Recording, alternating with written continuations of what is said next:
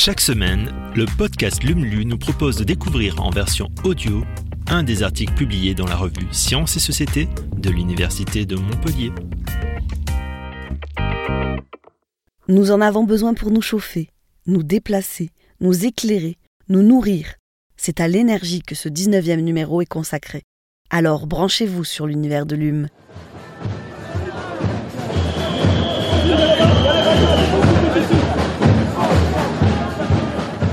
Le carburant des Gilets jaunes. Pendant plus d'un an, tous les jours sur les ronds-points et presque tous les samedis dans la rue, des Gilets jaunes se sont rassemblés pour crier leur désir de justice sociale. Sous les gilets, des hommes et des femmes au profil hétérogène, embrasés par l'étincelle d'une taxe carbone dénoncée comme inégalitaire.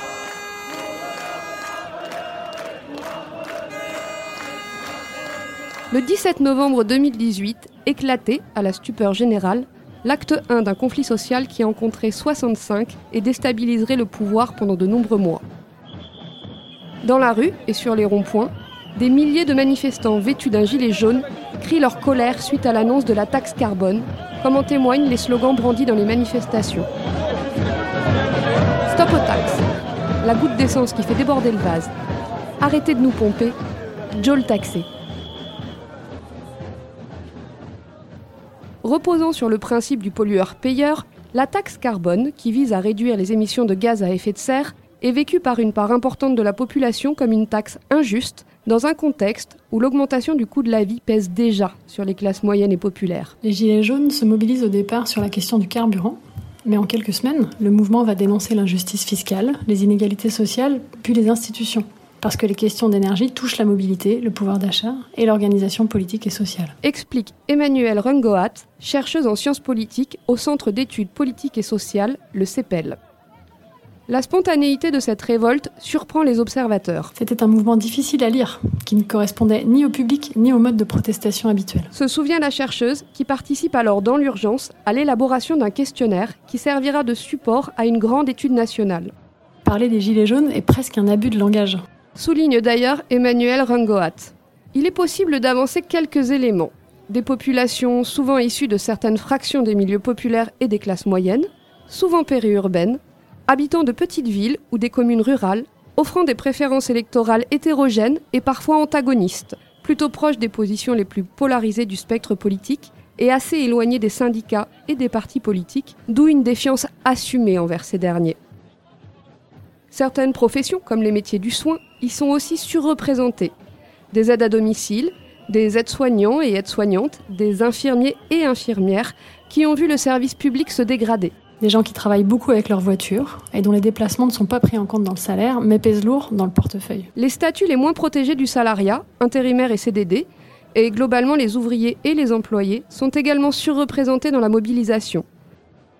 Alors, il se retrouve sur ces ronds-points si familiers et accessibles pour interpeller, au carrefour des grands axes, sur cette mobilité qu'ils jugent menacée. La taxe carbone a été vécue comme une entrave à leur mobilité, alors ils ont bloqué la mobilité de tout le monde. Et dans tous les mouvements de grève, dans tous les grands mouvements, on bloque la mobilité et l'approvisionnement en énergie. Autre singularité du mouvement, dans les rangs des contestataires, beaucoup de primo-manifestants mobilisés via les réseaux sociaux disent pour la première fois leur colère dans la rue et dans les assemblées générales.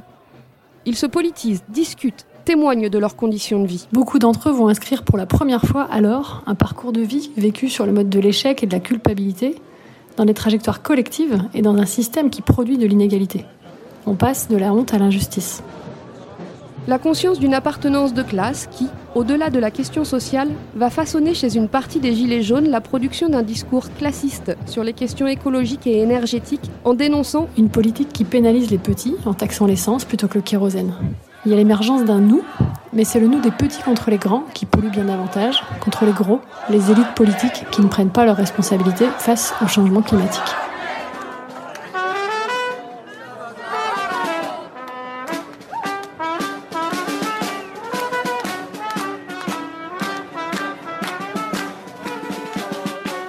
Alors qu'il est établi que l'empreinte environnementale des classes les plus aisées est supérieure à celle des milieux populaires, la chercheuse y voit aussi la remise en cause de politiques publiques calquées le plus souvent sur les pratiques des classes moyennes urbaines. Rouler en vélo, c'est très bien.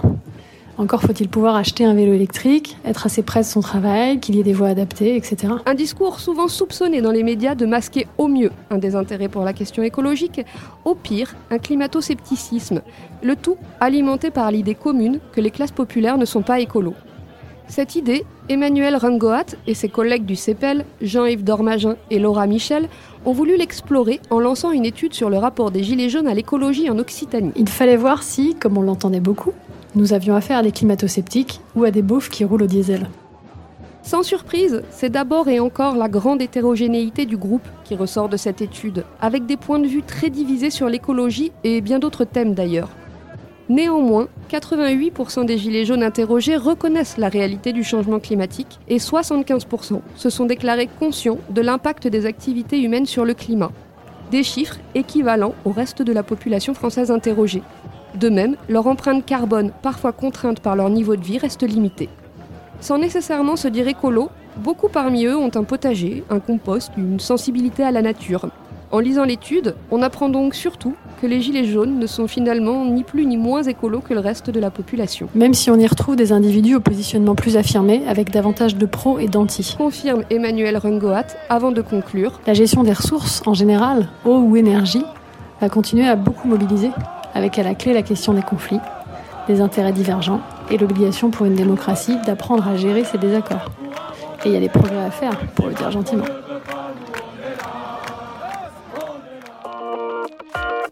Merci d'avoir écouté ce nouvel épisode de Lumlu. Si vous le souhaitez, vous pouvez nous laisser un avis sur Apple Podcast ou sur Spotify. Et vous pouvez aussi le partager autour de vous. À la semaine prochaine pour un nouvel épisode.